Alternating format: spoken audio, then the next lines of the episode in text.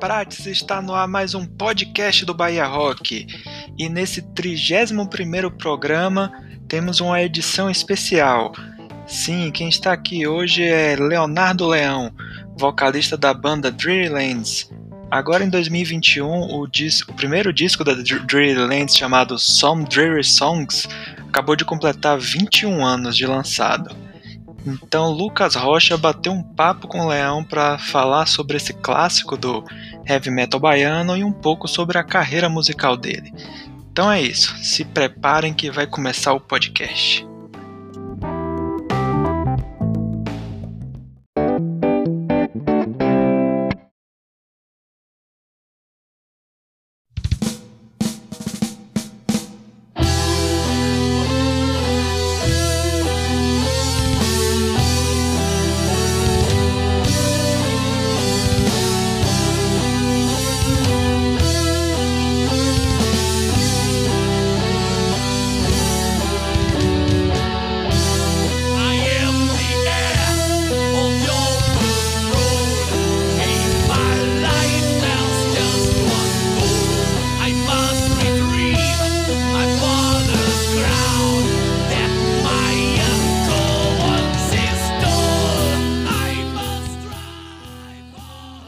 Olá, olá gente, olá, olá, sejam muito bem-vindos, bom dia, boa tarde, boa noite, aqui é Lucas Rocha, estamos começando mais um podcast do Bahia Rock para homenagear esse disco fantástico do heavy metal, do rock, da música baiana, 21 anos do primeiro disco da Dreamlands, vocês estão ouvindo de fundo justamente esse disco.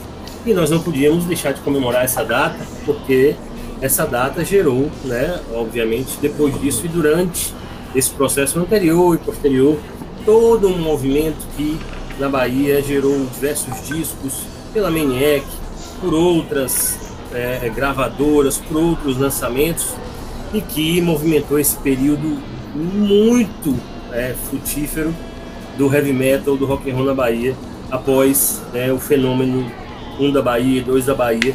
Eu acredito que tenha sido o melhor momento da música baiana nesse sentido mais rock and roll heavy metal. Leonardo Leão, meu querido, seja muito bem-vindo. Muito obrigado por você mais uma vez dedicar um pouco do seu tempo a esse site velho que destina o seu tempo a falar um pouco desse tipo de música na Bahia. Ah, brigadão, valeu Lucas, valeu Bahia Rock. Bahia Rock até de quando é isso, bicho? Bahia Rock é velho como a Zoa também, né? Assim... É, mas mais ou menos um pouquinho depois de 2000, é, né? 2003, então, 2004. É, resistência, estamos aí na resistência. É, acabou e aí, aí os amigos depois será assim, vamos fazer de brincadeira depois de novo, porque é, uma cachaça, né? Você sabe como, como, falar disso, é maravilhoso. Inclusive, começar logo nessa fala elogiando o Instagram de vocês, porque com o Instagram de vocês, bicho, você tem que escrever um livro, alguma coisa depois, um livro de contos, da, da, da, porque você registra de uma forma tão, tão literária, eu penso até literário, porque assim, você conta assim, alguns fatos dentro da, né, dentro da estrutura do, do, da cronológica que é bem, é, bem, é, bem, é bem ao mesmo tempo pedagógico, mas é registro, é muito, é muito legal. Adoro o seu Instagram, quando você atualiza com as datas. Primeiro requer muito cuidado, né, de você guardar isso, né? Não sei se é memória, não sei se você anotava, não sei se você fazia uma, uma agenda. Você fazia, você faz isso? Você faz como? Não, eu tenho até por, por ofício, né, de profissão, apesar de que quando a, a Shadows surgiu, eu já vinha de umas três, quatro bandas, mas quando a Shadows eu me juntei com os, com os meninos, eles já tinham uma banda, estava acabando, estavam sem vocalista, eu juntei com eles, a gente criou a Shadows. Eu já estava na faculdade de jornalismo e eu já trabalhava como jornalista, coisa que eu trabalho até hoje. Então, a mania de registrar tudo já estava comigo, além da boa memória, que aí para ser jornalista eu tive que exercer a memória, eu não sei aí o a galinha, eu não sei se eu tinha boa memória e me ajudou, ou o jornalismo ajudou minha boa memória. Mas o que eu tenho anotado, na verdade, eu tenho anotado todas as datas, desde o início da banda. Então eu tenho assim, tem uma falha ou outra, assim, tem umas que eu sei um mês, um mês que a gente fez tal coisa, mas shows ensaio, entrada e saída de, de músico, qual foi o primeiro ensaio com tal pessoa, qual foi o último show com tal pessoa, cada lugar onde a gente tocou, com que bandas a gente tocou, eu tenho isso tudo anotado. Agora o resto, o que aconteceu nas entrelinhas, entre uma coisa e outra, as brigas, as reconciliações, né, os as confusões em shows, isso aí eu tenho tudo de memória, porque aí é um negócio que eu me dedico, mesmo quando a banda ficou parada durante quase 10 anos, é, fez parte da minha vida, foi um negócio que eu tenho 48 hoje, a banda tem é, de 20 e poucos, né? Deixa eu contar aí, 20 Juntando Shadows do 22 vai fazer é isso, hã? Oi? Juntando Shadows do Irlands, uns 30, não? Não, não, a Shadows surgiu em 94. Né? Assim, eu comecei a querer ter banda final da década de 80. Né? Eu comecei a ir para show de metal em Salvador em 87. Então eu vi o primeiro show do Red Hunter, vi o nascer do Messi Killing, da Mystify, é, eu vi o final Slavery, eu vi Zona Vissal na época no auge, né? o Crânio Metálico, eu vi os últimos shows do Crânio Metálico. E aí isso tudo me instigou a ter banda. Eu comecei aí a partir de 90, 91 a querer ter banda, tinha uma banda aqui, outra ali, aí não, não, não funcionava, não andava. Em 92 e 93 eu estava tocando com o Vic, Vicente Azevedo, numa banda que era death metal, e aí eu já não, não era mais minha praia, apesar de gostar de ouvir death metal, eu queria fazer outras coisas. Saí da banda que a gente tinha, chamada Advice Hell, em 93 para 94. A Advice Hell virou Carnified, e eu entrei numa outra banda que os caras tinham, chamada Detractor, que também tinha ficado sem vocalista, e virou Shadows. Aí a gente, assim, é, a melhor coisa foi separar eu e Vicky, porque aí a Shadows surgiu e a Fight surgiu. Verdade. E o primeiro show das duas bandas foram juntas. a gente, tempo depois, a gente, ele chamou a gente para ah, fazer um show com eles. Aí o primeiro show da Fight foi com a, com a Shadows, né? E anos depois, quando a gente lançou o primeiro disco da Dreamlands com a Maniac, pouco depois a Carne Fire lançou o primeiro disco com a Maniac. Então a gente, o, o, o, destino nos separou, mas na prática foi melhor para os dois lados. Você vê que é coisa de maturidade mesmo, né? Só precisava um encaixe melhor para cada um, né? É. A amizade foi, não foi para amizade, foi por causa de som. Eu não queria fazer death metal. É uma época que Salvador até hoje, se você pensar, é muito brutal o som. Todo mundo aqui tem a tendência a gostar mais de heavy metal brutal, death metal, black metal, grind, que eu adoro. Na prática eu gosto mais disso dentro do metal, eu prefiro os brutais.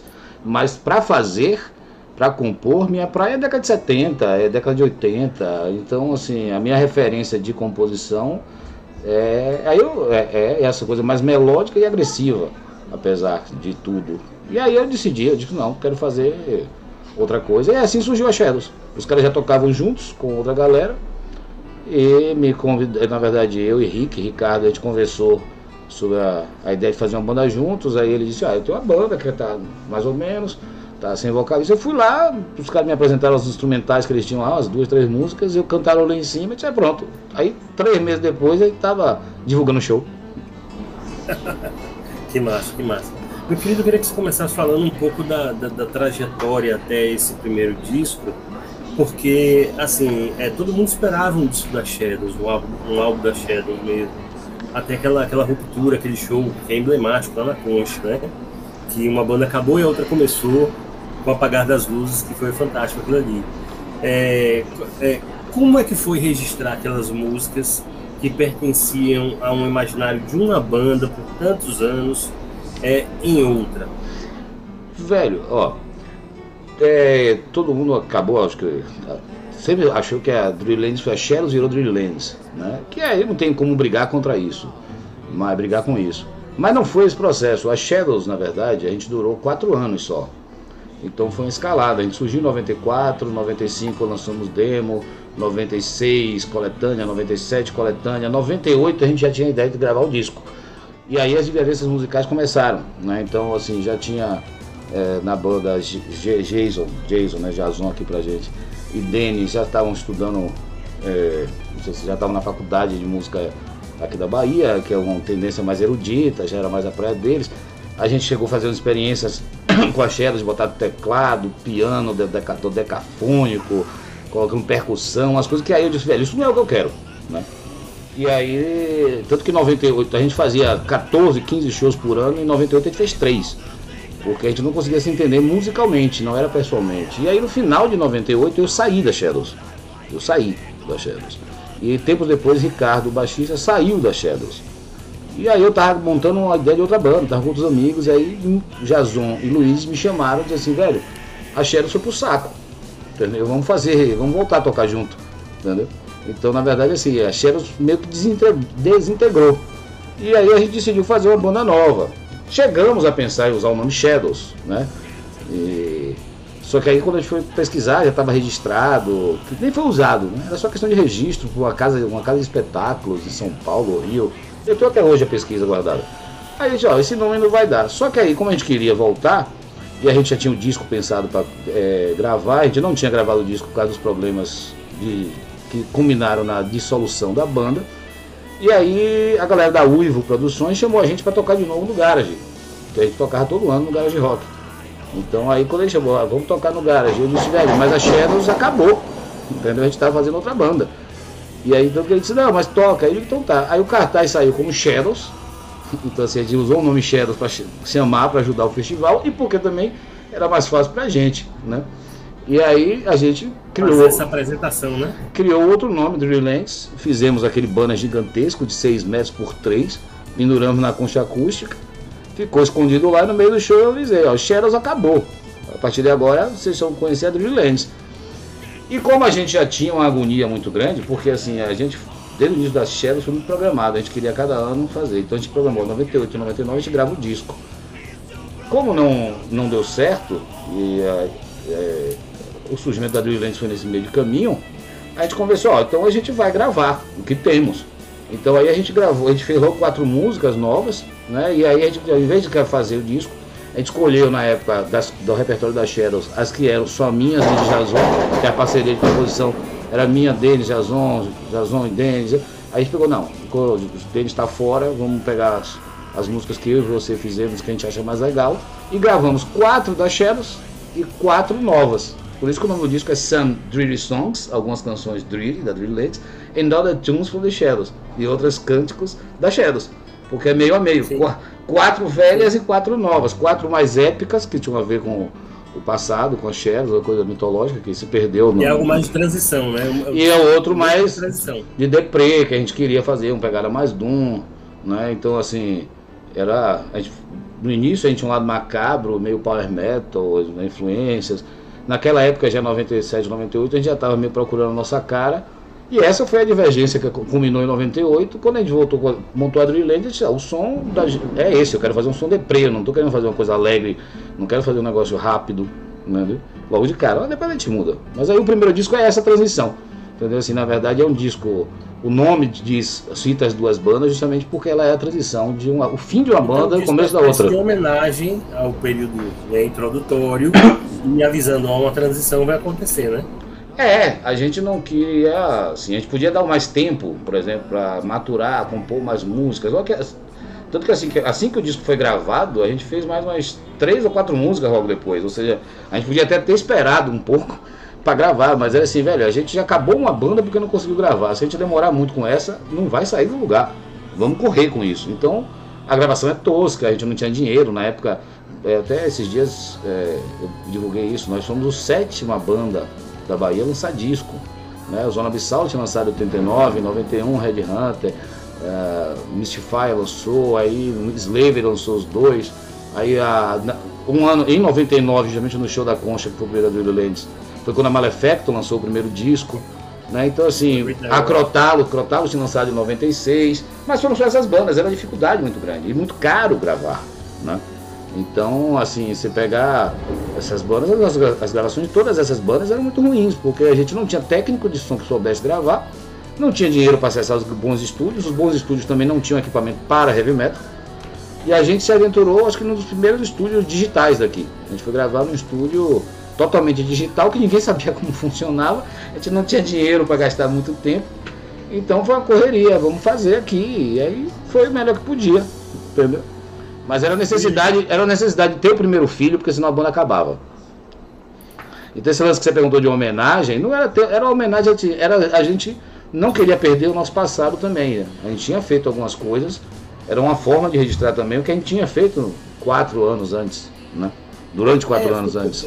Eu fiquei muito feliz à época, porque assim, quando a boataria né, do, do, do, do meio, assim, eu frequentava muito a Maniac, eu o vi pela primeira vez num show da Shadows, no Pelourinho, eu acho que era 96 mesmo.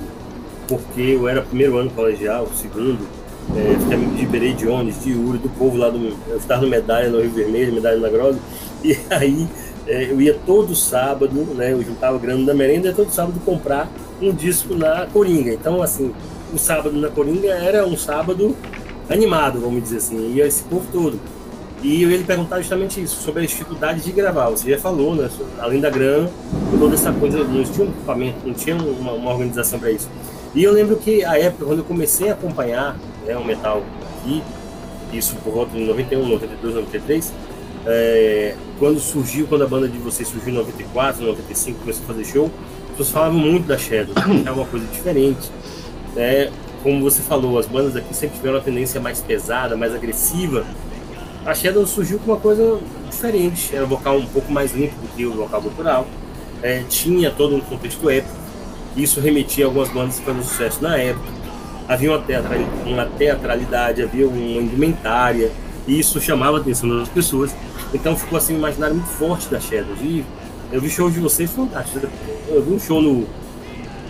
É, é, é, não vou me recordar o nome do espaço, mas era naquela, naquela estrutura de pedra que tinha ali no final da armação. Holy Rock. Holy Rock. Foi o, foi o Garage Rock de 98, isso. Justamente... 98. O Léo Bittencourt fez a. a percussão, o Luciano. É, é, né? Saulo Gama no, no, piano e teclado. Foi o início do. Foi o começo do fim. Foi ali que eu justamente eu fui contra tudo isso que teve no show. Mas aquele, aquele show ali teve, teve a Pandora. Foi, foi. Pandora. Foi. Uhum foi, foi, foi um show assim emblemático pra mim, porque foi um show lotado.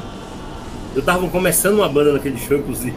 Eu fui apresentado a Thales, Thales Brito, um tecladista amigo nosso. Eu, era, eu, sempre fui muito amigo de João Matheus, estudei com o João Matheus, baterista. E aí a gente se reuniu ali naquele show e, e convencionou isso. Então, é, aquele show foi muito emblemático. Não só bandas da Bahia, num local apertado, num local simbólico, aquela pedraria ali, a gente sabe que tem a ver com questão histórica, ali era venda de escravos. É, toda essa coisa, então assim, é, ficou um imaginário muito forte. Quando no show do Garage, né, você falou assim, acabou com o Master Lens, eu fiquei na dúvida se né? E aí eu também, como espírito investigativo de jornalismo, fiquei me perguntando, eles vão usar alguma coisa, né? Eu gostava das músicas antigas. Então foi muito, é, eu não digo esperto, não é a expressão, mas foi muito prudente dizer assim, não, isso aqui foi muito bom, não dá para não gravar. Né? E, e, tem essas coisas novas aqui, dessa transição. Você já falou da dificuldade de, de, de gravar, né? É, assim, pronto, vocês gravaram e aí, e aí assim, você ficou satisfeito com o trabalho do disco, é, shows, o que foi feito do disco, o que, o que você acha que aconteceu? Velho, é... primeiro só parênteses, na verdade assim, quando eu, a gente, eu falei da Bahia tinha mais tendência ao brutal, né? Mas tínhamos bandas ainda melódicas, assim, tinha síncope, né? por exemplo. O Zona ainda foi até 96, então quando a Shadow surge, ainda a gente surge nessa. Com, assim. Tinha é, a, a Rock é da mesma época da gente, entendeu? Mas assim, a gente. É, é porque nós também gostávamos do brutal. Então a Shadow ficou meio que no meio do caminho. Nós éramos uma banda que eram pesadas. Era pesada pra galera do metal. Que na época nem chamava metal melódico. Mas a gente era muito pesado pra galera do heavy metal tradicional. E a gente era muito melódico pra galera extrema. Né? Mas era bom que ele transitava. E conseguia transitar, tem gente que torceu o nariz, e ele transitou com todos os estilos. A gente tocou com banda de reggae, com banda de alterna metal, com banda de alterna rock, banda de hip hop. E a gente não tinha essa frescura.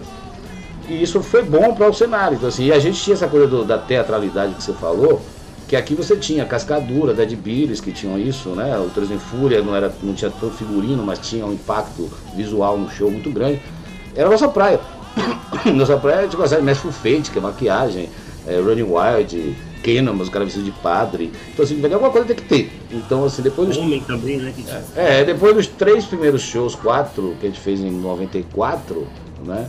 Quando surgiu em 95, que foi o primeiro palco do rock que a gente tocou, o segundo palco do rock, mas foi o primeiro nosso em 95, a gente já entrou de figurino. Eu entrei de capa, capa e chapéu.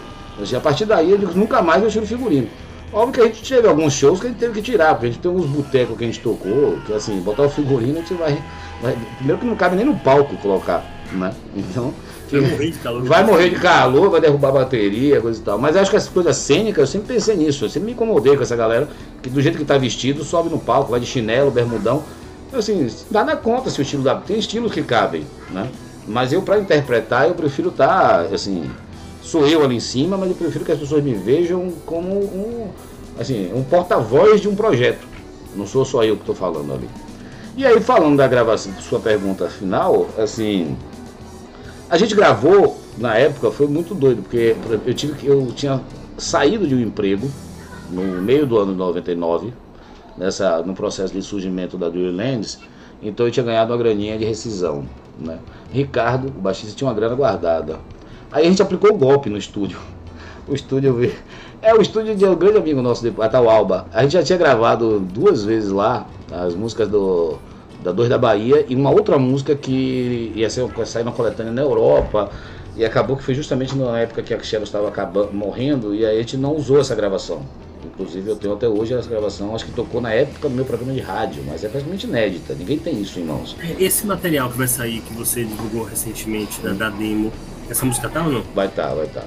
Se, se sair, se sair, vai estar. Aí é isso. Aí, quando a gente fez, eu, a gente tinha gravado duas vezes no estúdio de Ataualba.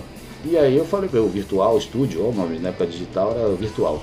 Aí, e embaixo, para ter ideia, a, a sala da, é, da, tinha técnica, a sala dos instrumentos, a bateria, vem ficar debaixo de uma escada. Porque era o térreo do. Tinha a escada, a escada do prédio era embaixo, a acústica ótima, sacou? Aquele negócio bizonho. E era gravado, estamos de banheiro o estúdio. E a gente gravou lá, a gente pegou e falei, a gente paga, pagamos a primeira parte de, de, estúdio, pagamos mais uma pontinha depois, aí disse aí, bicho, a gente não tem dinheiro para pagar não. Ou você deixa a gente acabar o disco e quando lançar a gente paga, entendeu? Ou você apaga o disco, não tem o que fazer. E aí ele topou, disse, não, tudo bem, velho. E aí a gente levou os. Depois que o disco saiu, a gente gravou, aí leva quatro meses para sair da fábrica, depois aí a gente começou a fazer, foi aí, nesse intervalo que eu conversei com o Jean-Claude, que era o dono do Calypso, que eu já tocava Sim. lá, eu já tocava lá com os Miseravão. E várias bandas tocavam lá de rock and roll. Mas não tinha. Miseravão, né? Já, já, Miseravão de 98. Só que não existia, não tinha banda de metal no Calypso. Aí eu virei pra Jean, Jean, eu preciso, me empresta o Calypso. Ele, velho, não dá, o público. Aí foi aí que eu disse, eu disse, me dá o domingo. O domingo a casa fechava, eu disse, me dá os domingos pra fazer o matinê. Aí nós fizemos logo quatro domingos lá, para poder arrecadar dinheiro para pagar o disco. Era essa a dificuldade, enquanto o disco não chegava, porque a gente não tinha nem disco. Tanto que a gente vendeu antecipado, a gente conseguiu vender uns quase 200 discos antecipado, com um carnezinho que eu fiz, tipo carnê de ingresso. Fazer, para vender, acho que Duda, Eduardo Macedo, o velho Duda Barata, é, foi, comprou, comprou o número 1. Um. Eu consegui vender quase 200 antes para poder a gente pagar a gravação, para poder fazer. Porque o acordo com a Maniac, a Maniac Records de João Estevam, eles só iam lançar o disco mas toda a parte de produção fonográfica, é, não, produção é, musical, era uma, fonográfica em si foi de Tony Lopes da Na Mosca, da Na Mosca Records, que não lançava metal, lançava várias coisas, mas por ele era meu, era meu amigo, ele sabia da burocracia, ele cuidou da burocracia. A Meniac cuidou da parte de, de fabricação, de fábrica, mas toda a parte musical e tal ficou nas nossas custas. E aí foi assim, a gente correu atrás, levou um ano para finalizar de pagar esse disco né? Não saiu a, a, o que hoje a gente ouço com muito carinho. Tinha uma época que eu já fiquei muito irritado da qualidade final, mas hoje eu sei, hoje já tem muito tempo que eu sei que era o máximo que a gente podia na época fazer, a gente não tinha nem estrutura, nem dinheiro, nem conhecimento. E a repercussão foi muito boa, bicho. É isso é uma coisa que vocês, é, a gente chegou na época, a, gente, a internet estava ainda na época do beat lascado, né? Eu falo. Era a época do beat lascado, então a gente, internet de escada, para conseguir. Você não tinha como enviar, então a gente é, nada via internet. A gente tinha um site, meia boca, e a gente conseguia, na cara dura, contato com tudo da revista e rádio do, do, da Europa, Japão, e mandava o disco. Na época não era nem tão caro o correio. Então conseguia mandar. E a gente conseguiu até um apoio, uns carinhas lá da Suécia fizeram um fã-clube da Dreamlands com esse primeiro disco. Tinha um fã-clube da vou, eu vou dizer uma coisa que talvez você não saiba, você vai saber agora. Ah eu, eu, eu fazia parte de um grupo né, que eu conheci na internet, de e-mail, que tinham três caras da Suécia, dois da Suíça e um da Finlândia, que a gente fazia trocas. Tanto que você pode perguntar a Estevam, João, é muito engraçado. É, você sabe isso também que eu já comprei. Eu sempre comprava os discos da banda daqui, 5, 7, 10. E aí eu hum. mandava para esse grupo, o pessoal me mandava bandas de lá também. Eu conheço bandas assim que são.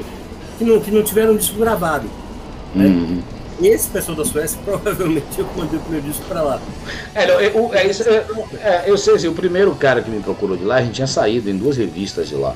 E é engraçado que uma das revistas detonou, deu assim, esculhambou pra banda. E a outra falou bem. Esse cara entrou em contato comigo e disse, ah, eu queria conhecer. Aí na cara dura ele comprou. Depois disso eu, eu mandei para ele umas duas caixas de disco, porque ele a partir daí era mais fácil, ficaria mais barato quando eu vendia para alguém ou ele mesmo distribuir por lá, o correio era mais barato. Eu mandar um pacote para ele e ele lá distribuir. Esse cara é meu brother até hoje. Entendeu assim, Frederick? É sério, até hoje a gente se fala, até hoje ele não entende nada de português. Aí tudo que eu posto em português ele curte, e aí eu falo com ele em inglês, nos bastidores. E tá isso, é o cara tá lá. Ah, logicamente o grupo se dissolveu, não tem mais isso, mas ainda mais com o tempo o hiato que a banda ficou parada. Mas assim, o disco teve essa repercussão muito boa. E aí o grande problema é que na pressa toda nossa foi assim, a gente correu, correu, ficou no início, a gente lançou o disco em 2000, o, foi essa repercussão muito legal, né? As críticas negativas eram em relação à produção e gravação, que a gente sabia que tinha problema. A Roadkill, inclusive, eu escrevi esse eu escrevi o review. É. E a única coisa que a, que a, que a minha redação chefe reclamou foi que achou que um, os corais estavam um pouco desregulados, um pouco desafinados, eles falaram. E que eu não citei isso, aí eles me obrigaram a colocar isso na, na resenha. Mas é ah. é justamente por causa da gravação. A gravação. É, e a, não, e a, e a grava, ah, na verdade o coral já é outra loucura. Os coros lá não estavam nem desafinados. O problema é que nós tínhamos um maestro que era João Jason o nosso diretor musical, que já usou na época, até hoje, um músico erudito, sensacional, violão clássico total. Um, hoje está na França, hoje há anos está na França, é professor lá de conservatório. E na época ele fazia umas melodias intricadas, não era dobrar terça, quinta, não. Era quatro, cinco melodias, cada um cantava a sua e se. Então isso por ouvido, dentro do, da estética heavy metal, era muito estranho. Né? Então, assim, você ouviu um negócio que na verdade as músicas. Ainda numa gravação que não estava Que não estava boa, aí criava dissonância das vozes, coisas e tal. Não era nada popular feito. Né, o caminho que Jason gostava de fazer o coro. Eu fazia as melodias, criava as músicas com ele. E aí depois ele empenava, ele pegava lá e dizia assim, ah, esse que você cantar isso, não sei quem cantar aquilo, tudo assim, em cima da minha voz. E aí, mas, mas foi-se, né?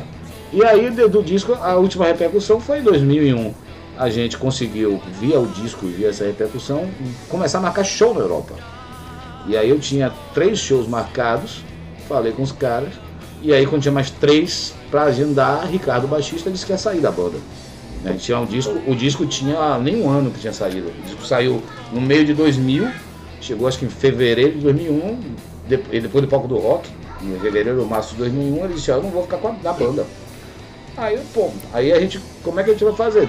Na Europa o show não marca de um dia para o outro, né? Você marca com meses de antecedência, ano de antecedência hoje em dia. o baixista não era fácil conseguir uma pessoa? Aí a gente fomos correr atrás, a gente fez um teste outro, aí um amigo nosso topou, veio para ensaiar com a gente umas músicas, coisas e tal. Mas aí teve os problemas pessoais de alguns integrantes da banda, extra coisa, e Jason foi um deles, que estava passando por alguns problemas de família, a questão da divisão na cabeça dele de metal e erudito. Aí ele virou para mim num dia, com tudo certo, já, aí já com seis shows marcados, a ideia da gente era ir, ir lá conseguir mais show. Ele me disse que também não ia viajar.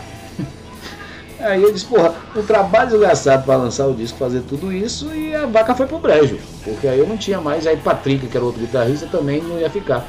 Acabamos então em agosto de 2001, um ano depois do disco, eu e Luiz Fernando, baterista. E como eu e Luiz, só voz e bateria, só dá para fazer esse Olodum, né? E a gente não tinha nenhum traquejo para fazer bloco afro, né? Então, assim, eu disse, ó, Luiz, a gente vai ter que botar a viola no saco por enquanto. Aí apareceu, foi nesse Inter aí que eu acabei conhecendo o Paris, via Martim, Martim Mendonça, né? Martin, que era. que tinha passado, foi da Gridlock, tinha passado pela Malefactor, foi pro Cascadura e há muitos anos está com o Pete.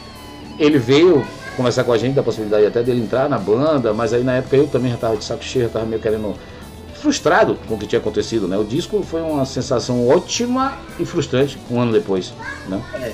Então aí, só que o Martin quando veio, ele apresentou Paris, né? Então assim, aí pouco tempo depois Paris me chamou, me apresentou Ciad. E os dois me apresentaram duas músicas que eles tinham feito, pensando em Dreamlands, que são músicas que a gente lançou em 2003, que do EP From the Ashes, que foi que é geralmente Another Storm Night e Somewhere to Lay Flowers. Eles me apresentaram duas músicas com a cara da Dreamlands. A gente fecha, os caras, os, os meninos aí sabem, sabe, não só tocar, como sabem compor do mesmo jeito que eu. Entendeu? e aí, que eu tive uma banda com os dois. Eu sei, eu sei. Só que, só que nesse momento, ele apresentar essas músicas, a gente começou a trabalhar, só que a banda não, não continuou, não voltou. Aí um ano depois, no meio de 2002 já, então, ou seja, a, a minha história com essa banda é de mortes, né? É por isso que a gente... Eu recordo que no final de 2001, mais ou menos, a gente se encontrou lá na Mineia, que você, a gente começou bastante. Você disse que estava com um projeto de Purple, e aí eu disse assim, pô, eu tô um pouquinho de baixo, tá faltando baixo. Não, venha fazer um teste com a gente. É. Manolo também ia. Né, não sei se você recorda. É. Tava bem nessa coisa assim de Foi. se afastar mesmo do processo da banda. É, a Shellos tinha acabado, eu, eu tinha saído, mas chegou a acabar depois em 98. Final de 98. Aí a gente corre, corre, monta a Drill direitinho, lança o disco, um ano depois sai todo mundo. Eu cansei. Aí, aí a Drill acabou em 2001. Muita gente não sabe, mas acabou. Eu disse, eu não quero mais. Aí cada um com um lado. O Luiz Fernando foi tocar a vida dele com várias bandas e eu comecei a fazer esse projeto que você citou, que eu tava querendo fazer uma coisa pesada, mas com pé na década de 70, que hoje em dia chama de stoner, né? Mas na época esse show a gente não chamava tanto assim não. Eu disse, vamos fazer, tal, só que aí tempos, eu, no ano seguinte, eu reencontrei os caras num show, Paris e Ciade. E aí disse, velho, vamos, vamos conversar para tentar ver o que acontece. Pegamos aquelas músicas, eles já tinham outras ideias começamos, eu apresentei umas ideias minhas e aí o que aconteceu? Seis meses depois a gente estava em estúdio de novo para gravar mais um disco. Então assim, aí foi gravando mais um disco e foi o Heliópolis, mas aí é outro capítulo, né? Não é de agora dessa conversa.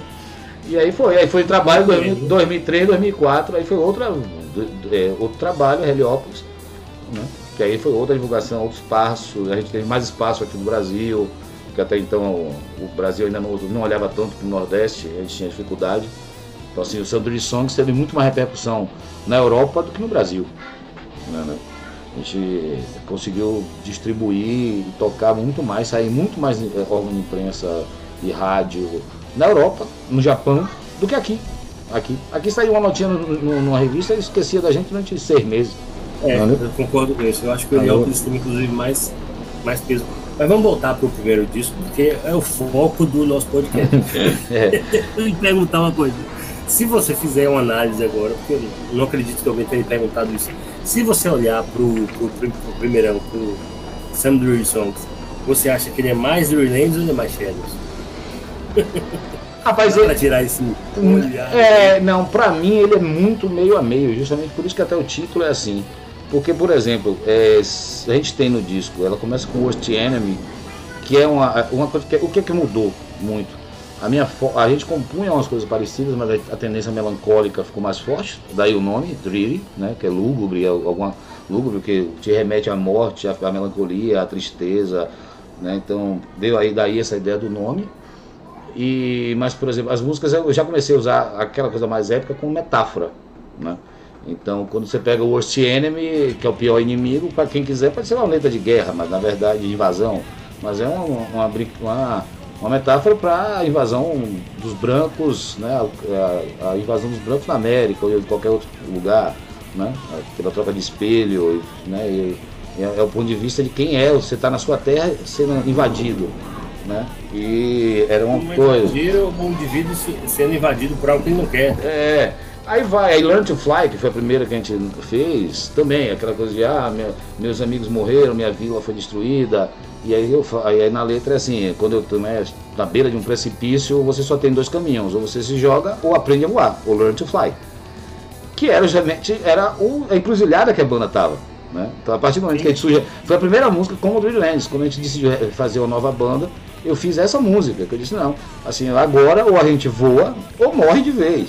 E aí, usando a poética do heavy metal, eu fiz uma letra épica. Muita gente não entendeu, mas é o bom, eu faço justamente por isso. Quem quiser é, ler ao pé da letra, ou ouvir ao pé da letra, vai se identificar com o histórico do heavy metal, o cenário imaginário que o heavy metal trabalha. Depois que eu entendi, depois que eu entendi minha visão é ou vai ou racha. É, entendeu? E aí vai. fantasticamente no, no, no Heliópolis, na minha visão. É, aí foi. O disco... um pouco até mais sortudo, mas é, é uma música diferente, de fato. É, e o disco vai no meio a meio, que por exemplo, aí você tem no disco primeiro é, Seres of Argo, que aí realmente é uma música que a letra é apenas, apenas mitológica, mas foi uma homenagem que eu fiz na época ao pai de Jason. Né? É, o Seres of Argo ele era o, o navio mitológico lá da, da Grécia, que é que o líder, cujo capitão era Jazão. Jazão, aqui lá, que é Jason, é Jason. Né, e já, ele tinha o, o, o, Argo, que era o, o, navio, e ele comandava, juntou os heróis da Grécia. Aí eu fiz essa homenagem a Jason por causa do pai dele, porque na época eu estava doente, e tal, acabou vindo falecer um, tempo, um pouco tempo depois, que inclusive foi uma das coisas que fez Jason sair, sair da banda e tudo, foi porque a vida dele pessoal familiar deu uma degringolada. E era uma música que as pessoas esperavam no show, virou uma É isso, aí assim, of the Argo vem da Shadows. É, Colors of Bifrost vem da Shadows. A gente tinha lançado ela em 97, coisa e tal que é também uma letra que é mais assim. E essas duas são muito, muito músicas do passado. Né? Story of a Hero, que é uma música da Mila Shells, que está no 2 da Bahia, só que já era, apesar de falar disso, de guerra, de herói, é justamente também a ideia do, da superação, ou seja, da, é contra a guerra, na verdade. O herói é justamente. E, e essa não se, podia faltar, se você, era, era a música de vocês. Né? Era, a, a música que tinha saído no Doido da Bahia, então todo mundo já conhecia, disse, não, vamos botar, mas ela, assim, apesar de falar de guerra, justamente é contra a guerra. Assim, na guerra não tem vitorioso. A partir do momento que você mata todo mundo, Exato, todo mundo morre. Sim, sim. Não tem. A música There's no winning. Não tem vencedor, né? Não, não tem, não tem, não tem vitória num, num jogo desse da guerra. E Lady Light, né, que foi uma metáfora também que eu fiz, aí foi questão de relacionamento, tinha um relacionamento que ia e voltava e voltava na época da Shadow. E aí as coisas da Shadows, sombra, sombra e luz, só existe sombra se tiver a luz, obviamente, né? Na plena escuridão não tem sombra. Então aí eu pensei, assim, a banda era Shadows, então, mas a gente precisa da luz. Aí eu fiz essa, essa metáfora amorosa, de assim, a lei de light, eu preciso da luz iluminar para ser sombra. Eu só sou sombra se tiver uma luz. Essas quatro vieram da Shadows, né?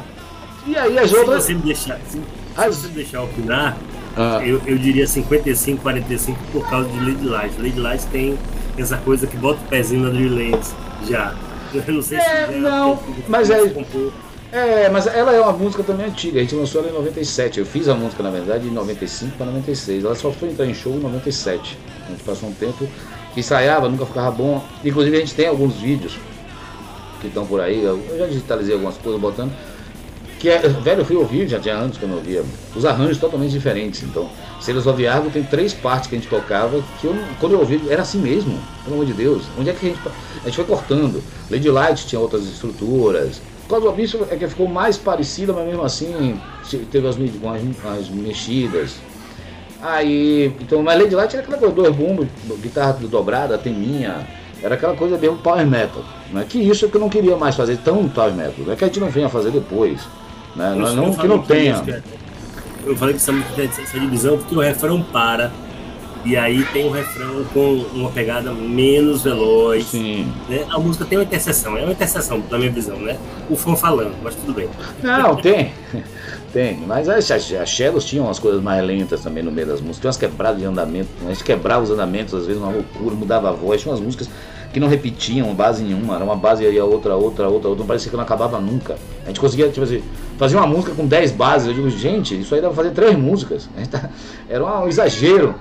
Mas. E aí o disco foi isso, esse meio a meio. E as músicas novas que foram Learn to Fly, que era a metáfora, e uma que a gente tocou muito pouco ao vivo, porque ela não ficou boa, que é o Blindfold Eyes, que é a música que fecha o disco que é justamente algo de clima social total, mas aí na letra é para quem quiser, né? Quem são aquelas criaturas que estão atrás de mim, sofrendo, onde está minha fantasia, assim, é, eu quero preferir ignorar o sofrimento ao redor, o sofrimento alheio, é mais fácil ser feliz se eu, se eu ignorar. E Boy in Life, que aí foi o grande sucesso, eu acho assim, não tocado, porque era a música que a gente fez, já tinha os pedaços compostos, e a gente só conseguiu montar essa música em estúdio, porque a gente não tinha como ensaiar.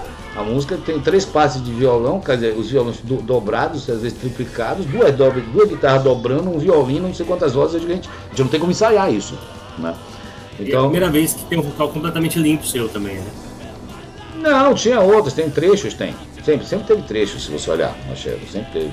Deixa, deixa eu Mas assim, aí Body Life, o Body Life foi essa coisa, vamos fazer algo completamente. E é, aí não tem metáfora nenhuma. Born Live é a vida chata mesmo, insuportável, tava de saco cheio de tudo, tava, é um questionamento da morte, assim, você, o que é que vai ser daqui pra frente? Embora, assim, aí foi assim, esse é o lado.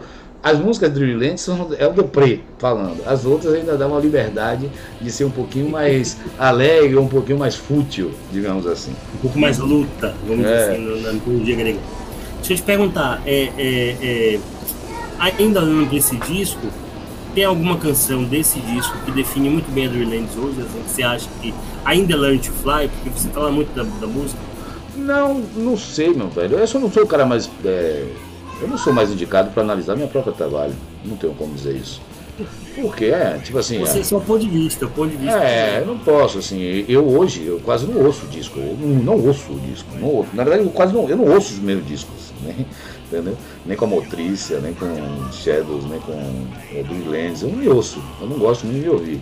Aí, assim, tem. É, a gente tocou, o último disco que, da, já com, de, da Drillens, que foi da volta da Drill e agora 2016, 2020 que lançou, é, a gente regravou Learn to Fly, Lady Light, mas que foi também um pouco na ideia, da mesma ideia do primeiro, a gente resgatar a Shadows, foi nesse disco da volta agora, eu disse, não, vamos tentar gravar de novo algumas com a cara um pouco melhor, vamos resgatar o que a galera gostava.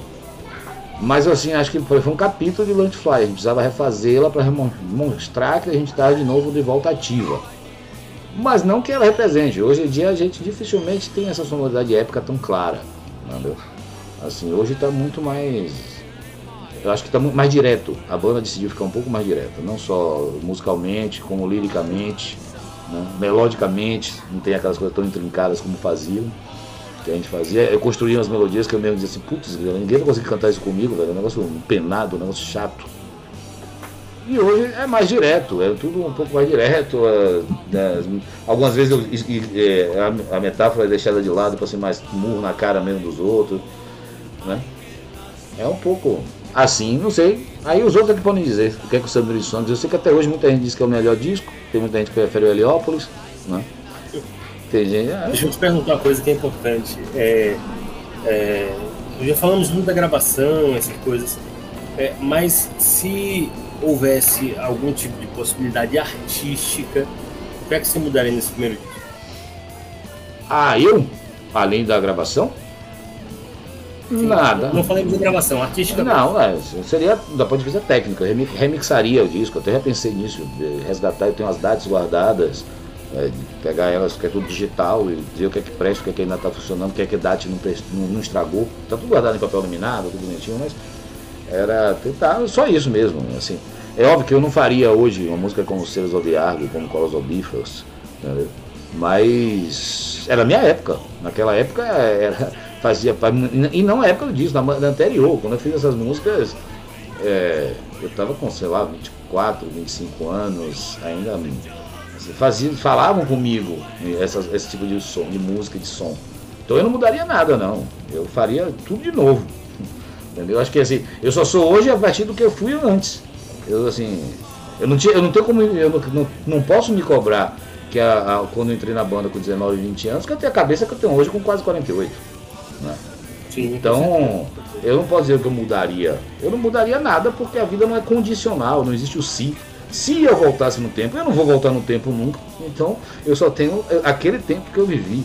É aquele tempo, aquilo ali me representava. Quando a gente gravou o disco, foi meio que um expurgo. Dizer assim, a gente deixa isso aqui e aqui agora é para trás.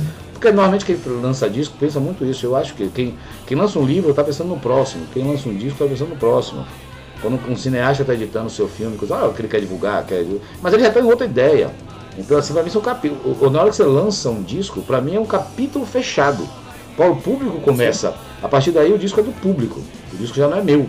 A partir daí, eu digo, ó, tudo que eu, eu da, daquele dia até hoje, eu fiz isso, lancei esse disco. Vocês agora curtem ou não, eu vou agora partir para o próximo.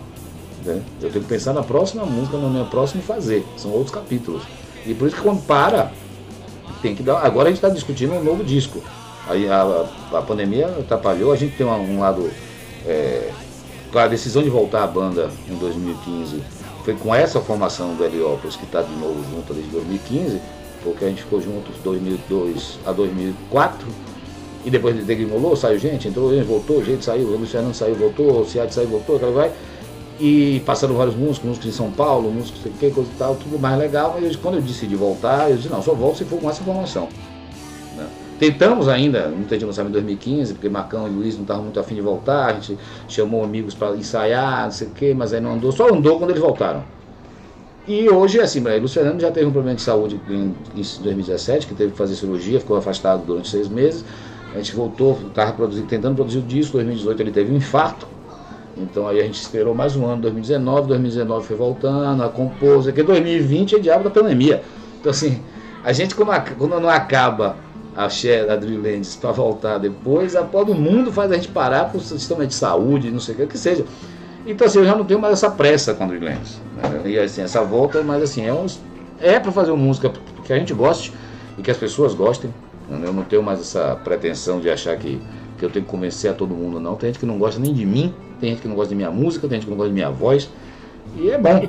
Mas eu quero que não goste mesmo não, porque unanimidade é burrice, né? Todo mundo, todo mundo sabe. Então eu prefiro, sim, sim. prefiro ter alguns só, só ao redor.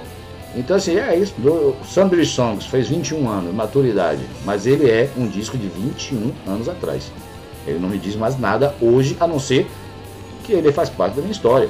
Né? Porque tem músicas muito boas ali. E foi o início de uma transição, mas foi o início da banda que é minha vida até hoje. Né? É aproveitando essa fala sua, você consegue destacar quais são os aprendizados mais importantes desse disco? Rapaz, acho que no primeiro disco, aprendizado, primeiro a gente aprende depois de tomar porrada, né? Primeiro é paciência, a gente, a gente para quem é mais novo que vai gravar, hoje em dia tá mais fácil também, né? Hoje em dia a tecnologia tá mais à mão, as pessoas, hoje em dia aqui em casa eu gravo melhor do que a gente tinha para gravar o disco na época. Então, obviamente que um aprendizado da gente foi a questão de não ter pressa. A gente teve muita pressa. Eu acho que na, na criação não pode ter pressa. Né? Que a gente acaba se cobrando. Assim. Óbvio, quando você pega até alguns artistas internacionais que fizeram carreira, não sei o que, é aquela coisa, pressão de gravadora, um disco por ano, um disco a cada dois anos, porque tem que cumprir contrato. Quem está no underground não vai poder fazer isso. Né? Então, assim, eu prefiro maturar. Tá Já que a gente só pode lançar quando, pode, quando a gente consegue, não adianta correr. A gente, esse primeiro disco me fez isso. Primeiro, um, é, dar mais tempo ao tempo para respirar. Assim, eu acho que foi necessário fazer o primeiro disco daquela forma, mas não sei se não, acho que foi a melhor forma que a gente tinha, não tinha outra não, gente. Sim. E o aprendizado foi assim, me, me abriu porta de como, primeira coisa, de como fazer divulgação. Apesar de ser jornalista, eu nunca tinha me divulgado dessa forma. Então foi uma coisa que eu aprendi muito, é como é que se anda no cenário. Isso eu falo sem, sem besteira e sem papas na língua. O cenário heavy metal, o cenário metálico brasileiro é um, um poço de falsidades, entendeu? Sim, e um poço de mercenários. Então, assim, você tem gente, por exemplo, hoje você tem vários sites né, que divulgam bandas, discos. Todos esses caras de sites, não Bahia Rock, mas assim, a grande maioria desses sites, eles têm suas próprias assessorias de imprensa. E aí o que acontece? Eles só divulgam o que é a assessoria do amigo. E aí é porque o cara tem uma assessoria que vai divulgar o dele naquele site. É um clubinho, velho. Eu já tentei furar isso, conversar com os caras por ser jornalista, por ter banda, coisa e tal. E eles sempre falam abertamente, velho. Se você contratar a assessoria, você vai aparecendo não só naquele site, como em outros. Se você botar uma propaganda, a propaganda sempre foi. O velho jabá, desde a década de 80, está institucionalizado. Você paga uma propaganda, vai sair na revista. Ou seja, não tem crítica. E hoje você manda para um zine desse, aí assim, não vai sair, porque 90 bandas à sua frente vieram de outros selos que, eh, que, que, tem sites que estão divulgando daquele cara daquele site. É um troca-troca de bola. E aí a gente não consegue separar o joio do trigo. Já é difícil porque todo mundo grava. Então, como cada um quer gravar, e eu vejo aqui também que eu falei de pressa, eu vejo muita gente hoje que assim, é ter dois, três meses, só porque é fácil gravar, grava e bota na internet. Gente, amadureça um pouco o som. Tem muita coisa que eu ouço, que a galera me manda, que eu mostro. Eu recebo muita coisa. Eu trabalhei em rádio durante aquele período, 6, 7 anos. Mostrei tudo que aparecia dessa cidade, tudo que aparecia da Bahia, muita coisa do Brasil. E até hoje eu recebo. A galera ficou meio, ficou meio acostumado, sei lá. Viciado. É, eu fico recebendo, a galera me manda. Eu, eu, discos eu compro, mas assim, as pessoas me mandam, me mandam em primeira mão para ver, ouvir alguma coisa. Você não tem vontade de fazer um programa online, não, eu? Porque assim, eu acho que a experiência, você fez uma rádio, do zero, uma rádio popular, você fez um programa que eu acho que tinha uma audiência boa, porque assim, as pessoas comentavam isso durante a semana, traziam os lançamentos, assim, é, eu acho que foi muito, muito produtivo. Você não tem vontade de fazer assim, uma coisa online, é, eu sei que demanda é. tempo, você tem família, mas você não tem vontade? Olha, eu acho que o papel hoje muda. Eu tenho vontade e acho que eu vou conseguir fazer. Uh, colocar algumas conversas, isso como a gente está tendo aqui, né? E assim, não nessa função podcast, fazer umas conversas não exatamente sobre uma banda ou outra, é, colocar, discutir algumas coisas da cena e de outras cenas e de não só além da música, né? Um pouco de tudo, a idade vai chegando também, porque eu quero me expressar mais do que essas redes sociais a gente fala demais até. Mas aquele perfil de rádio, de apresentar tal banda, que eu, eu, eu tinha esse papel, né? Então assim, não, era, não tinha internet, internet estava no início. Então assim, aí eu conseguia, aí eu recebia disco de não sei da onde, aí as lojas aqui, a Coringa primeiro, depois a Maniac, é, me davam apoio de eu poder pegar lá os discos, descobrir, aí eu conseguia via internet, alguém que me mandasse, o pessoal da galeria do rock, eu conseguia que me mandasse uns promos, um disco aqui, outro ali. Só que isso está tudo hoje na internet, gente. Então, assim, por que, que eu vou fazer um programa de rádio para dizer você, ouça isso aqui te dá o link, entendeu? Então vai fácil assim, de uma forma ou de outra, quando a gente faz isso no Facebook da vida, Instagram não é porcaria, você não consegue botar link se você não tiver mais de 10 mil seguidores. Instagram, Instagram é só exercício de ego, é um negócio maluco. Mas o Facebook ainda é onde tem essa prática de rede, onde você pode dialogar com as pessoas, você pode botar um link, você pode botar um vídeo, você pode criticar um ao outro, fazer trocas de link no comentário. Então isso aí é interessante. Às vezes eu boto, pego uma banda nova e boto lá, assim, o link, ouça isso aqui, ouça aqui. Agora as pessoas estão numa pressa muito grande. Que imagine, se você coloca numa rede social onde as pessoas podem ouvir a qualquer momento e elas não vão ouvir, imagine quando você tem um programa de rádio que você só tem aquele horário para a pessoa ouvir. Entendeu? Então assim, hoje a nossa cultura é do on demand. É plataforma de streaming on demand. Eu, vejo, eu quero ver o quê? Aí eu abro aí o Netflix da vida, ou essas porras plataforma toda de Disney, o que diabo for, e eu vou atrás do que eu quero ver. Na hora que eu quiser ver, eu dou uma pause, um pause e vou ver dois dias depois, três dias depois. O problema aí é como você sabe o que é bom e o que não é. O papel do crítico acabou nesse processo. Né? Então assim, onde o crítico vai dizer? Assim, vai fazer o quê? Eu vou dizer o quê? O cara ouça isso, ele não vai me ouvir, pô. Entendeu? Ele não tem mais isso. Ele não tem mais esse espaço para isso. Entendeu? Então você vê vários desses programas que estão por aí, é programas de retrô. As pessoas falando, comentando os clássicos disso, aí comentam um disco novo que saiu da moda, que está saindo. Mas esse espaço de fuçar, não acho, não sei se tem espaço mais para fuçar, cada um tem sua liberdade de catar e a maioria não quer. As pessoas não querem, as pessoas, as pessoas vão ouvir as mesmas bandas de sempre. Isso é clássico aqui no Brasil. As pessoas ouvem as mesmas bandas. É, eu concordo com você. E meu adendo a essa, a essa concordância qual é? seria o seu programa no formato de podcast. E justamente, já que você tem esse contato com a velharia do povo que não quer ouvir as mesmas coisas, você trazer algo que eles possam ouvir, né? Esse ponto para mim é o seguinte: hoje, quando eu comento sobre uma banda, escrevo lá um textinho que eu, e tem que ser curto, porque as pessoas não querem nem, não leem mais. Já começou com aquela coisa de, de Twitter, 140, 140 caracteres, agora as pessoas querem é só emoji que não pode mais usar agora, né?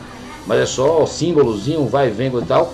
40 mensagens no WhatsApp. Ninguém quer ler texto. Né? Esse termo textão matou a comunicação. Textão é o que comunica, minha gente. Se o cara souber escrever, é textão. Acabou o jornalismo, acabou. Acabou. E assim, e na internet, velho, só um parênteses, que é uma coisa que eu discutia muito, eu discutia em jornal quando eu trabalhei, eu que reduzir. Aí quando você vai para site, eu escrevi para alguns já na minha vida, ah não, você tem que escrever menor. gente, na internet é que não precisa, porque não tem papel. Se você for escrever para jornal e revista, tudo bem você tem um suporte físico, que uma hora a página vai acabar e que vai ter um anúncio ali que vai comer um pedaço e coisa e tal. E na internet não tem, então assim, o ideal seria. Parece que ficou menor no lugar que deveria ser, ser maior. Mas é assim, na internet a galera não tem, tem pressa, aí não lê, aí você tem que fazer o texto cada vez menor. Tá então tudo bem, mas aí para divulgar isso, eu posso escrever, agora que a gente está conversando no podcast do Bahia Rock, eu posso dizer aqui agora cinco bandas para a galera ouvir. Pronto. Agora, aquela postura de rádio de parar e ouvir juntos, por exemplo, assim, Lucas, eu te mostrei aquela, aquela banda né, Inglorious, né?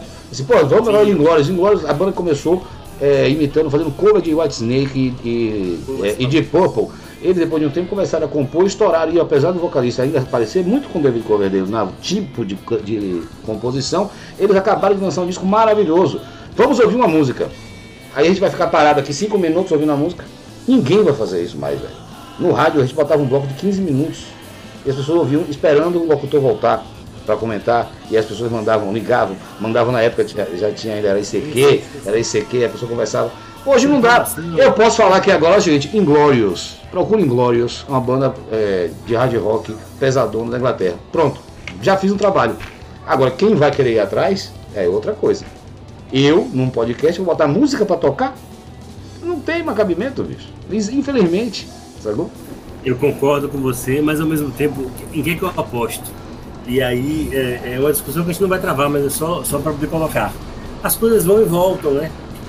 Vai chegar um momento que as pessoas vão estafar do, da, da manchete só. Ah, é. Como, como o vinil voltou, como, como, como é, a, a, busca pelo conteúdo vai voltar. Pelo conteúdo que nós tínhamos. Pô, Leão, eu, eu, eu trabalhei na Road Crew 10 anos. Trabalhei assim, porque eu nunca ganhei um centavo, né? Mas colaborava. Eu escrevia. Eu cheguei, eu cheguei a ponto dos caras me mandaram a revista inteira para eu corrigir em três dias, pô. Ah. Eu como professor de português, de graça. Mas, mas eu fazia com o maior prazer, porque eu lia a revista. Então a gente esperava, a gente lia aquela porra, a gente pegava a revista, a gente lia a entrevista. Agora a capa do mês é Halloween, a gente vai ler Halloween. Entendeu? Vai voltar isso. Né? É, mas aí o que vai, o que vai voltar para mim é outra situação é o seguinte, que aí agora não é mais notícia. Que é um grande problema que os jornais também enfrentam. O jornal ainda tem um papel, por ser papel até, ser documental. Então, por exemplo, eu lembro uma vez eu no Jornal à Tarde, quando eu trabalhava lá, tipo, que Barriqué, não, já era Felipe Massa, não sei o que aconteceu, não sei o que na corrida do domingo. Eu estava lá no domingo, no plantão, e a capa do negócio de esporte no dia seguinte era Felipe Massa. Eu digo, gente, mas todo mundo do Brasil já sabe o que aconteceu domingo de manhã. O cara vai comprar o jornal na segunda de manhã para saber o que aconteceu. E aí um dos editores disse, não, mas é porque é, é, é o registro, tem que dizer assim, assim, historicamente, naquele papel, naquela segunda-feira, vai estar marcado aquilo. Aí, vai contar e guardar. Vai estar, é um documento. Isso é a lógica ainda. Que aí, aí daí vale a, a, a questão de, do texto noticioso, a hard news que a gente chama, ser cada vez mais reduzido na, na parte impressa porque aí você é só um registro. Agora, aí dá mais espaço para grandes articulações, articulistas, bons artigos, análises, reportagens. Isso é que o jornalismo verdadeiro precisa. Isso é, então, assim, a base do jornalismo de entrevista, que eu acho que é o mais que é fundamental hoje para mim, é a base histórica do jornalismo, é, é a, a observação em loco para você descrever o que aconteceu com e fazer cruzar as informações e as entrevistas. Você conversar com várias fontes, coisas e tal, para pegar informação, que é o que o leitor não pode fazer. O ouvinte não tem Sim. como ir pra rua. Então o jornalista tem esse papel de ir lá, ver várias fontes, coisas e tal, fazer um resgate histórico, estudar e traduzir aquilo, que seja do que é bandeira vermelha da Coelba até sabe, um jogo político. O cara tem que traduzir o que é aquele disco, por que aconteceu isso, por como é que os caras fizeram, aquele disco vai para esse lado ou não vai, coisa e tal. O jornalismo agora tem que fazer, tem que pensar e fazer pensar. E isso é ainda a dificuldade tanto no jornalismo normal, digamos assim, na grande mídia, e no jornalismo segmentados, especializados, aí do metal, do rock, do teatro, da dança, do cinema. É. Hoje o papel, para mim, é boas críticas, bons artigos e boas entrevistas. Esse é o caminho do jornalismo underground. Dos, boas reflexões. Jornalismo subterrâneo. Que aí você vai, aí você consegue separar do jeito do trigo mais. Quem é que tem a dizer, quem não, quem é que não tem o que falar. Não. Né? Eu tive, eu tive vontade agora de fazer uma reflexão com você sobre isso, porque recentemente eu fiz um, um tema de redação, né? Eu posto no Instagram profissional lá aí é a importância do jornalismo no, no contemporâneo. E, e, na aula que eu gravei eu falo sobre isso. Eu falo que eu tinha recebido é, 15 minutos depois que é, é, é, Notre Dame tinha começado a queimar a mensagem no meu celular. 15 minutos depois, na França, velho. Né? Um acontecimento. A notícia já tinha sido me dada. Uhum. O que, é que eu posso oferecer mais para o meu público como jornalismo? Né? É essa reflexão e essa opinião que não existe mais. Sabe por quê? A análise que eu faço com meus alunos é: as pessoas acham que elas têm informação e por isso elas têm conhecimento. É, é essa grande discussão do jornalismo, não sei o que você acha não vamos aprofundar aqui sobre isso, o tema do elenco. É, a elenco, a do elenco lá para trás. A gente, a, gente, a, gente, a gente corta essa parte para assim, bônus, quem quiser saber. Bota um bônus. Mas é sério, o pessoal não, não sabe o que é conhecimento e o que é não. é informação. É uma merda. Total. Com relação a isso aconteceu. Pô, Leão, porque eu sou de uma geração que eu ia pro show, eu chegava na banquinha pra comprar o, a fita da banda, aí o carinha que tava lá cabeludo, é, com os olhos estatelados que tava ouvindo a banda, ele, porra, essa banda aqui é de Leá também. Ela tinha 10, 15 pontos, pô, separava a grana do transporte e pegava o resto em fita. Isso é tem uma magia. Parece discussão dos de velho, mas não é. Essa coisa da descoberta, de dizer sim ou não, ela é importante para esse contexto. E emendando com minha pergunta agora, eu quero te perguntar isso. Quais são os conselhos que hoje você dá? Né? Se um guri tá tocando guitarra, dando, dando arpejos no quarto dele, ouvindo Deus e o mundo para montar uma banda. Quais são os conselhos que você dá para alguém que quer fazer um material novo hoje? O Uri quer montar uma banda e gravar. Ele tem uma banda, ele quer gravar. O que você fala para ele? Ó, faz isso? Primeira coisa eu diria, desista. não, não engasgue não, não engasgue não. Não, mas brincando, desista não, é que é difícil. Hoje, na verdade, assim, o meu conselho é às vezes a gente perde muito tempo é, tentando seguir os passos dos outros, ou tentando agradar os outros, tentando agradar é, certos públicos, ou agradar gente de outras bandas. A, garotada tem muito se espelhar numa banda mais velha e quer fazer aquilo para aquele cara da banda mais velha aprovar. E isso você não vai para lugar nenhum, minha gente. É um negócio difícil. A gente vai aprender na, na porrada, entendeu? Então assim, a gente quando foi Shadows no início da Drilllands, a gente foi na contramão de tudo que acontecia aqui. Todo mundo já vinha de banda. E a gente foi fazer algo que não se fazia aqui, aquele estilo de som. Entendeu? De misturar, você tinha é, é agressividade, tinha batistaca, tinha lado melódico, tinha dois boom power metal, mas aí tinha vocal cultural misturado com vocal rasgado, com vocal melódico, com vocal gritado e com coro. A gente juntava tudo que a gente ouvia justamente e a gente tinha necessidade de não querer copiar ninguém, porque senão ia dar uma merda. Mas assim, eu acho que hoje a garotada que está começando, a primeira coisa, é, não adianta primeiro querer reinventar a roda. É um passo. Não adianta. Tudo já foi feito. Você não vai inventar. E ainda mais quando você fala de alguns gêneros musicais que são estilisticamente engessados e são e devem ser. A galera tem muito que assim, ah, heavy metal, isso é parado, isso é não. O heavy metal tem várias vertentes, já mostra que ele tem uma abertura muito grande. Mas, por exemplo, pegue o blues e pegue o reggae. Existe uma forma de tocar blues, existe uma forma de tocar reggae. Se você começar a inventar o reggae com dois bumbos ou coisinha eletrônica, não é mais reggae, é outra coisa. Entendeu? Se você começar a pegar um blues, botar um batistaca, botar um saxofone é, no contraponto, não sei o que, não vai ser mais blues. Vai ter elementos de blues, é outra coisa. O heavy metal, ele tem cânones, que não existe isso, não tem como. A gente às vezes amadurece, quer, acha que amadurecer é largar-se o passado. E não adianta isso, gente, entendeu? Assim, você quer, eu estou dando conselho para quem fala, quer fazer heavy metal. Faz o heavy metal, é meu velho. Ouça de tudo, ouça de tudo e na hora de compor esqueça tudo. Né? Pronto. Tire, você quer tocar. Tire tudo quanto você quiser ouvir, tudo quanto é estilo, tudo quanto é banda. Tire, aprenda, exercite, copie na mão. Para você saber a mecânica, saber soluções. Entendeu? Então, assim, várias soluções melódicas que eu criei na minha vida foi a partir de cantando música dos outros. Então, assim, é, é uma história que a galera não pode entender, mas tipo assim, Miseravão, que surgiu em 98, com a banda de, da noite, pra, tocando em barzinho, fazendo farra em festa como a gente tocava de balão mágico, a Black Sabbath, passando por Madonna, passando por Leonard Skinner, e aí por Roberto Carlos e Sidney Magal, eu tive que aprender a cantar tudo isso, entendeu? Na hora de eu compor. a experiência é boa, né? Na hora de compor, eu não lembro de nada disso, mas eu sei que isso tudo está intrínseco em mim. Eu aprendi soluções vocais, soluções melódicas de respiração que eu só fazer no metal não ia conseguir, eu ia fazer mais do mesmo. Então, Na hora que você fosse executar, você lembrava disso tudo. Aí eu acho que o guitarrista ele tem que saber tocar de tudo, ouvir de tudo e na hora de compor esquecer isso tudo. Aí componha com seu coração. Se você compor pensando em uma outra banda, em outro artista, ou compor querendo sucesso, você vai fazer mais do mesmo. Pode até ter sucesso, mas vai ser algo é, transitório, rápido. Vamos lembrar quantas bandas, não só de metal, mas quantas bandas históricas fizeram sucesso, estouraram com uma ou duas músicas e hoje ninguém lembra onde é que tá. Entendeu? Agora aquelas que ficaram mais fiéis ao seu estilo, fazendo o seu trabalho, tem horas que a, tem, hora, tem horas que a fama vai até você, tem horas que a fama se afasta de você.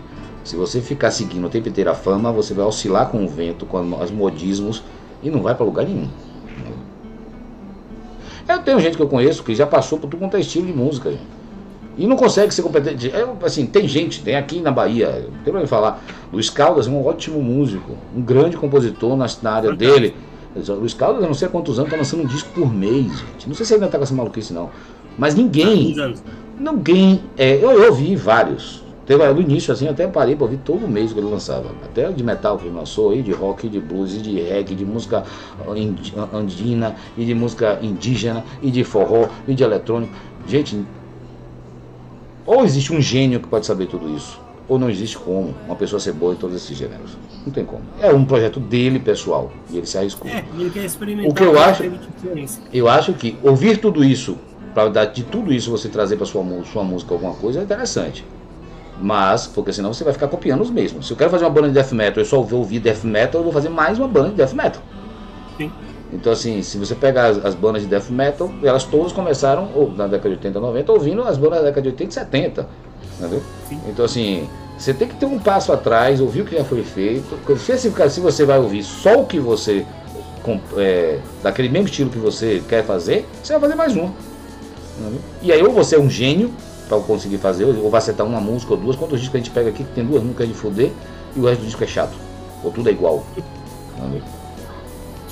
É, eu não tô dizendo que eu tenho uma fórmula, não, nem do sucesso, nem da boa música. Não, eu tô falando, eu não tô falando como Leão vocalista, compositor, não. Tô falando como Leão crítico e jornalista. E headbanger desde 1983.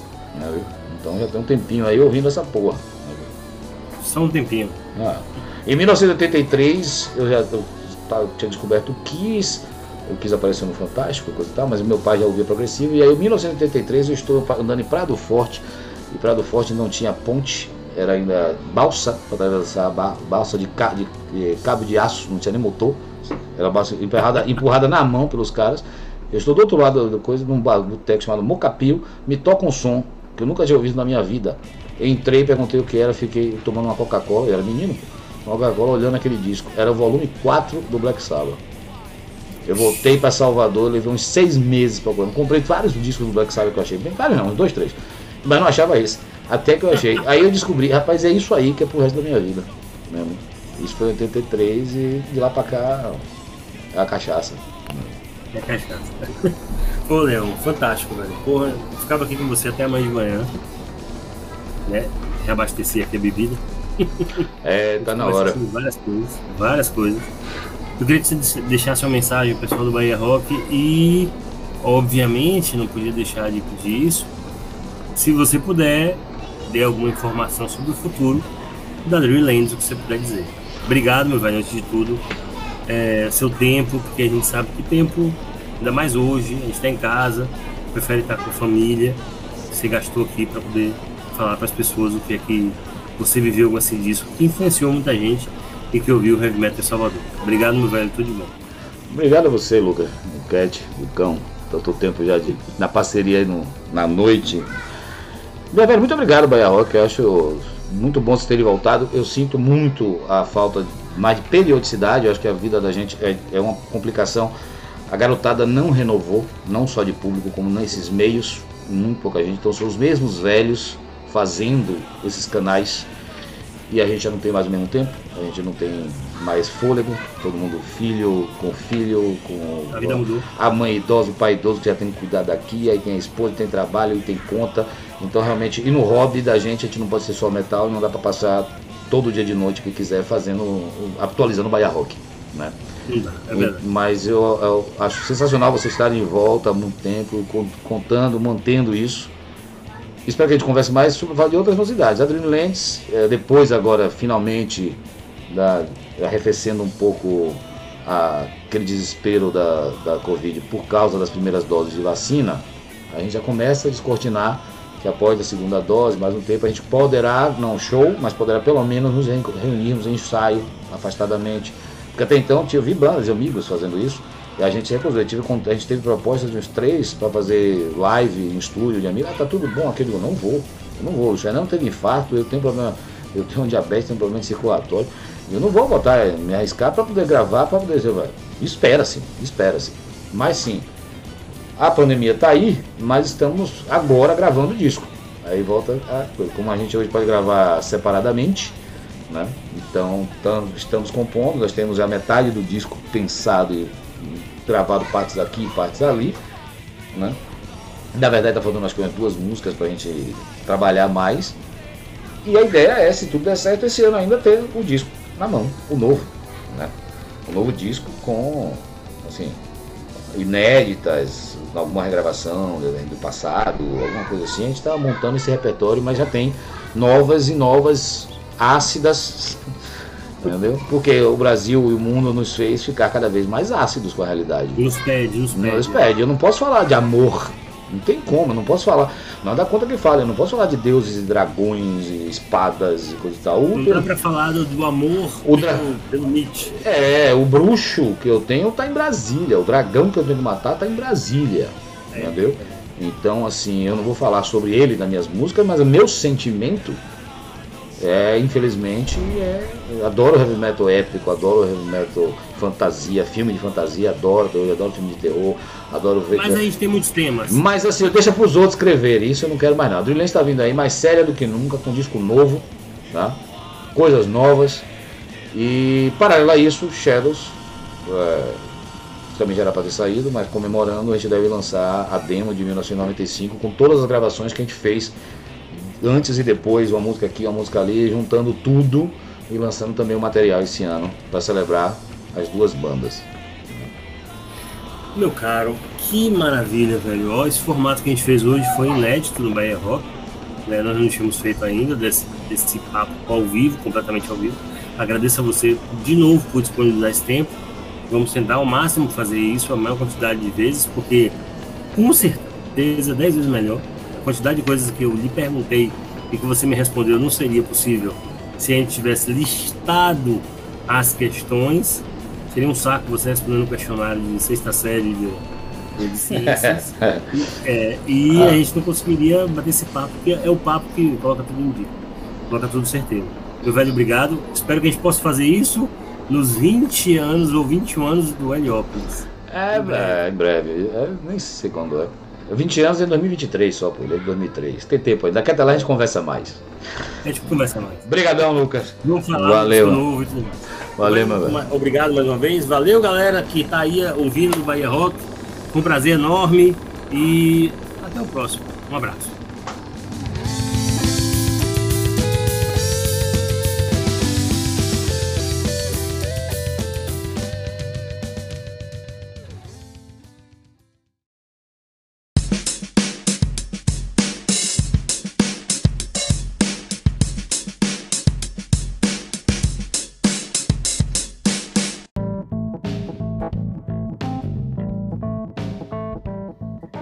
Isso, pessoal. Estamos chegando aqui ao final de mais um podcast do Bahia Rock. Espero que vocês tenham gostado aí do bate-papo de Lucas Rocha com Leonardo Leão. Vamos aguardar aí essas novidades da tanto da Dreamlands quanto da Shadows. Bom, gostaria de agradecer, né, Lucas Rocha por ter feito aí essa entrevista, ficou muito legal o bate-papo e agradecer especialmente Leonardo Leão por ter participado aqui do, do podcast. Ele já deu entrevista pro Bahia Rock por escrito. E além de ter dado a entrevista, ele também editou o podcast. Ele que fez aí toda essa. colocou o, as músicas de fundo, coisas do tipo, ficou bem legal. Então é isso, pessoal. Até o próximo programa. Um abraço.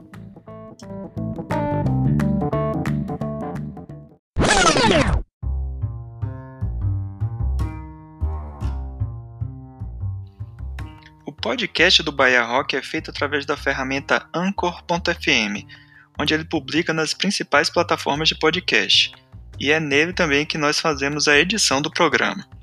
Além do próprio Anchor, já estamos presentes também no YouTube, Apple e Google Podcast e, no, e nas principais plataformas de podcast. E agora também estamos no Spotify. Ou seja, o que não falta são opções para ouvir o nosso podcast. Mas se você preferir, assine o nosso feed que está na descrição do post e ouça no seu agregador de podcast favorito.